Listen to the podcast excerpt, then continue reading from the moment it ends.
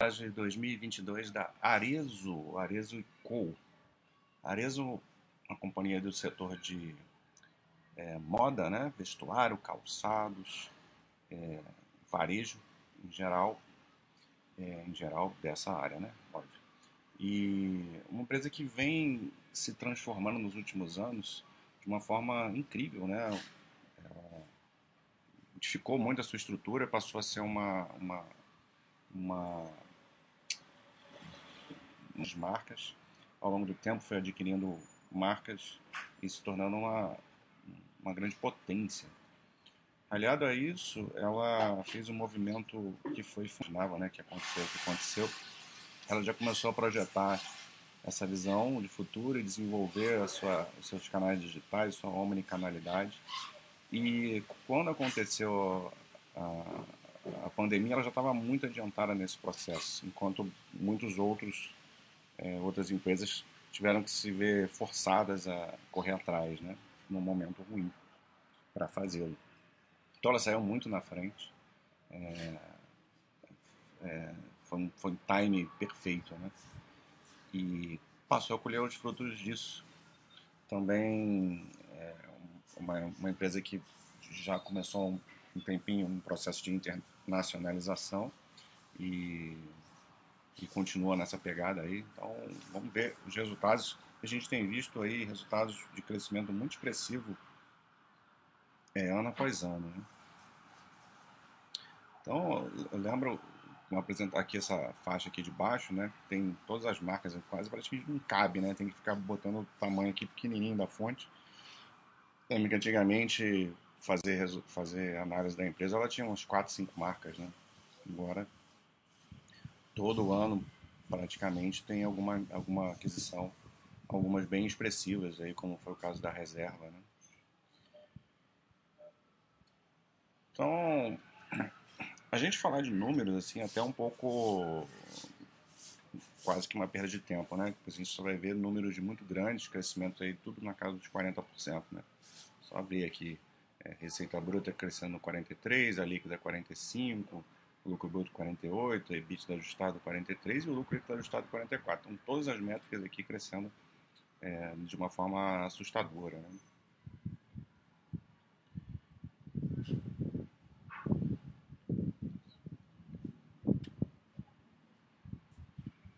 Vamos passar, eu vou, aqui são os destaques, né, para não ficar muito repetitivo, que senão eu dou os destaques aqui, aqui do, do quarto tri, né, e depois acaba aparecendo tudo de novo de forma mais detalhada. Então vamos, vamos em frente. Primeira coisa aqui é tratar da participação de mercado. É, a gente vê aqui um market share de 34,8% é, no, no, em calçados e bolsas, né? É, 14,5 bilhões a parte de vestuário masculino bem mais pulverizado, né? Também ela tem menos. É, a Areza era conhecida como uma empresa de calçados, né? Depois que ela foi por esse caminho aí de, de, de vestuário, né? Então está é, um passo atrás ainda, 4,5%. É, mas um mercado muito pulverizado, né? Isso aqui não é pouca coisa. E entrando também no vestuário feminino aí, é, de uma forma também recente, né? Aí já com uma, market share é, pequenininho, né? O, o, o, um mercado que é bem maior, né? Um mercado aí de 34,5 bilhões. Aqui, ó.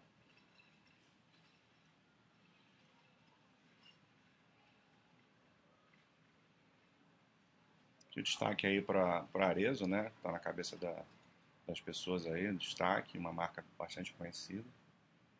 É, à frente aí dos seus pares no setor.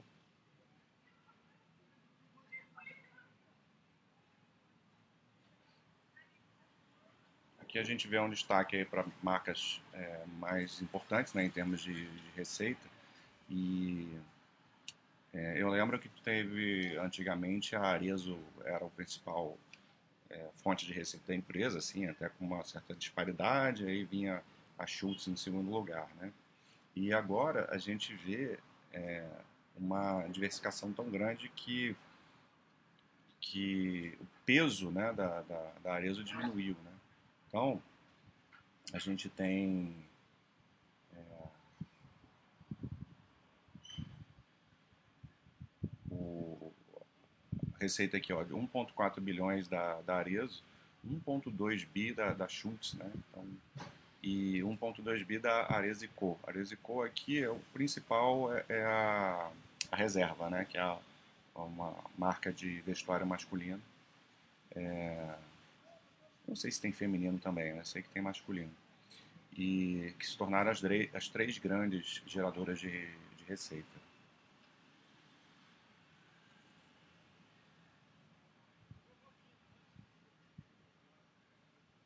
Todas as marcas crescendo é, no ano, né? A Aresico, um crescimento mais forte ainda, uma marca que foi consolidada há pouco tempo. Mas todas elas com um crescimento muito alto, inclusive a Capri, que tem uma receita aí bem é, inferior comparada às demais, né? 369 milhões.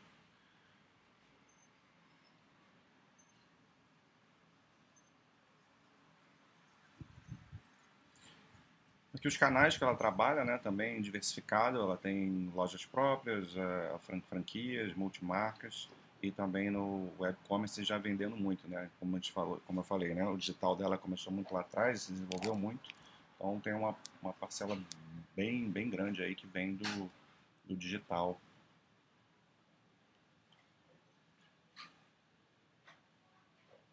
A marca dobrou de tamanho nos últimos Arezzo né, dobrou de tamanho nos últimos 10 anos. Então, é é isso, que a gente espera né, das empresas, que no longo prazo elas têm esse, esse crescimento e aqui foi bem, bem forte.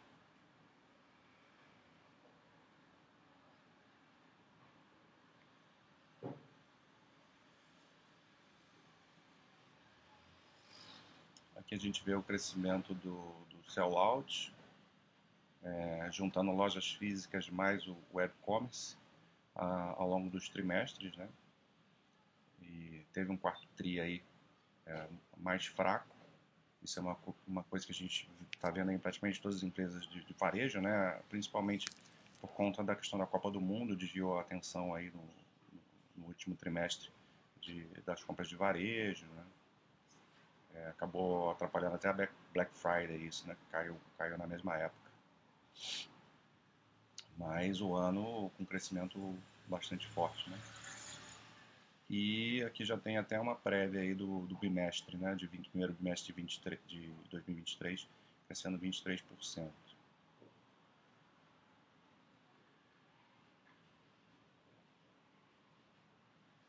Aqui, mais uma vez, destacando a omnicanalidade, né? O envolvimento da integração dos canais digitais com, com o físico, passar isso aqui, que são detalhes aí que depois vocês podem consultar. Na, isso aqui é a apresentação do, do quarto trimestre da empresa. Aí tá algumas estratégias para 2023. É, aquelas coisas de sempre, né? Crescimento, expansão das marcas. É... Ampliação no mercado de vestuário feminino, né? Que foi começou há pouco tempo, né? É, as marcas Carol Bassi, né? Também uma, uma compra recente. É, a Schultz já, já, já é antiga. E essa reversa eu nem sei o que, é.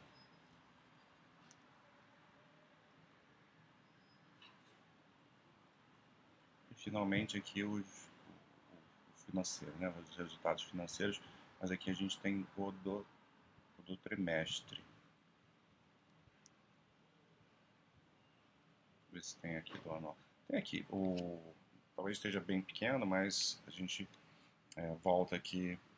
É, se bem que eu já falei, né? Crescimento de receita bruta na casa dos 40%, custo do, das mercadorias vendidas também é normal que, que aumente forte, né? Porque você vendeu muito, então é, tem, tem isso, é, acompanha mais ou menos o mesmo, o mesmo ritmo, mas é, teve expansão de margem, né? De 1,1 pontos percentuais. Ah, SG&A foi também cresceu bastante, 50%, acabou tendo até uma participação maior sobre a receita, né?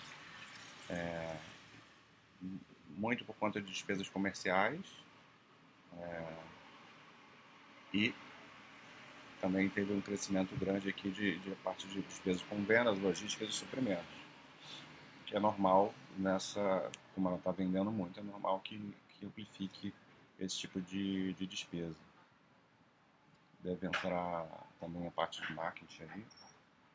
E o EBITDA acabou crescendo aí também muito forte, 657 milhões o EBITDA da empresa, uma margem EBITDA estável, podemos dizer, né?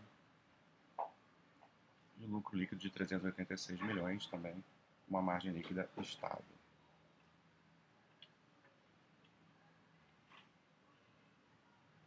Aqui ele fala impacto positivo do, do, do, lucro bruto, né? Da, até do ganho de margem ali por conta do crescimento da Arezzo e Coco, é, margens maiores.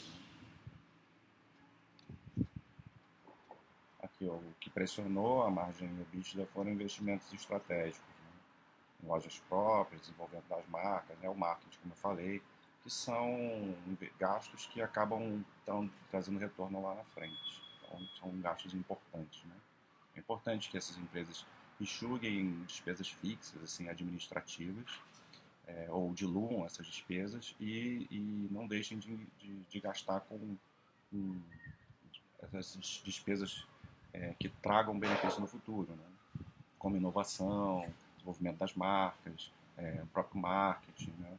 gastos com a, com a parte digital, se tornar mais eficiente, que você gasta um pouco mais agora para daqui a um tempo colher os frutos.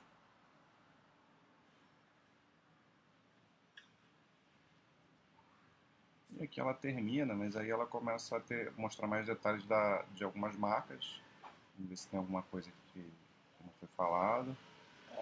É, dá pra gente ver o crescimento né, de, de, de cada uma, né? A Arezzo crescendo 30%. Já tinha falado da receita de cada uma delas. Sell-out muito forte, né? É, tanto no, no canal é, digital quanto na, de lojas próprias. A Schultz, também tem aquela representatividade é, hoje bastante importante também para a empresa, crescendo, crescendo bem forte.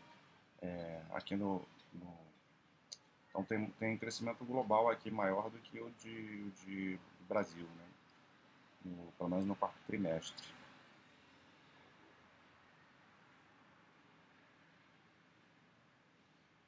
Áreas e Co, que é essa parte do vestuário é, masculino, cresceu muito. Isso aqui deu um boom assim na, na, na 1,2 bilhões de receita né, em 2020. O quarto tri também continuou crescendo forte.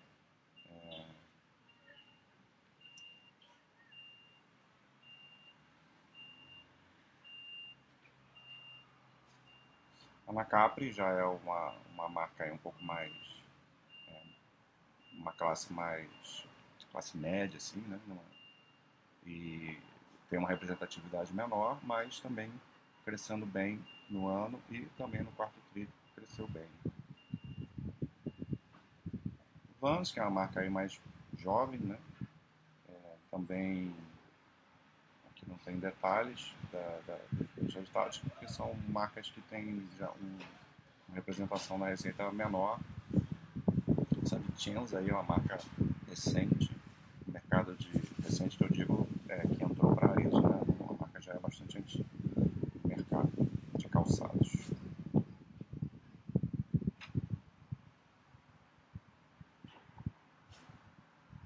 Crescendo bem também. Essa Mais Shoes aqui é uma. É, ela entra aqui na parte de, de vendas online. Alexandre Birman é uma marca que, ela, que a Areza já tem há bastante tempo é, é, que é aí de, de, uma classe mais, mais alta, né? É, tem uma receita pequena, né? Uma, uma marca mais de nicho, né? Classe aí AAA. Mas também com crescimento bom, Carol Bass, uma marca de vestuário feminino recente, é, bem recente, né? Apenas um mês aqui. gerando um, um milhão, né? Vamos ver aí para o futuro aí como que essas empresas que estão entrando agora vão, vão gerar de receita.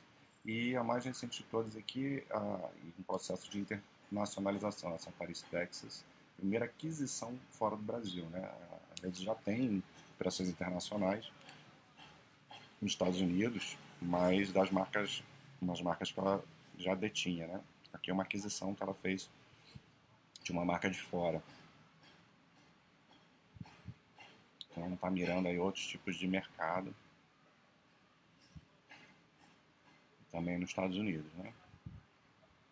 Então, outra coisa interessante aí para a gente acompanhar, o crescimento foi forte também da marca.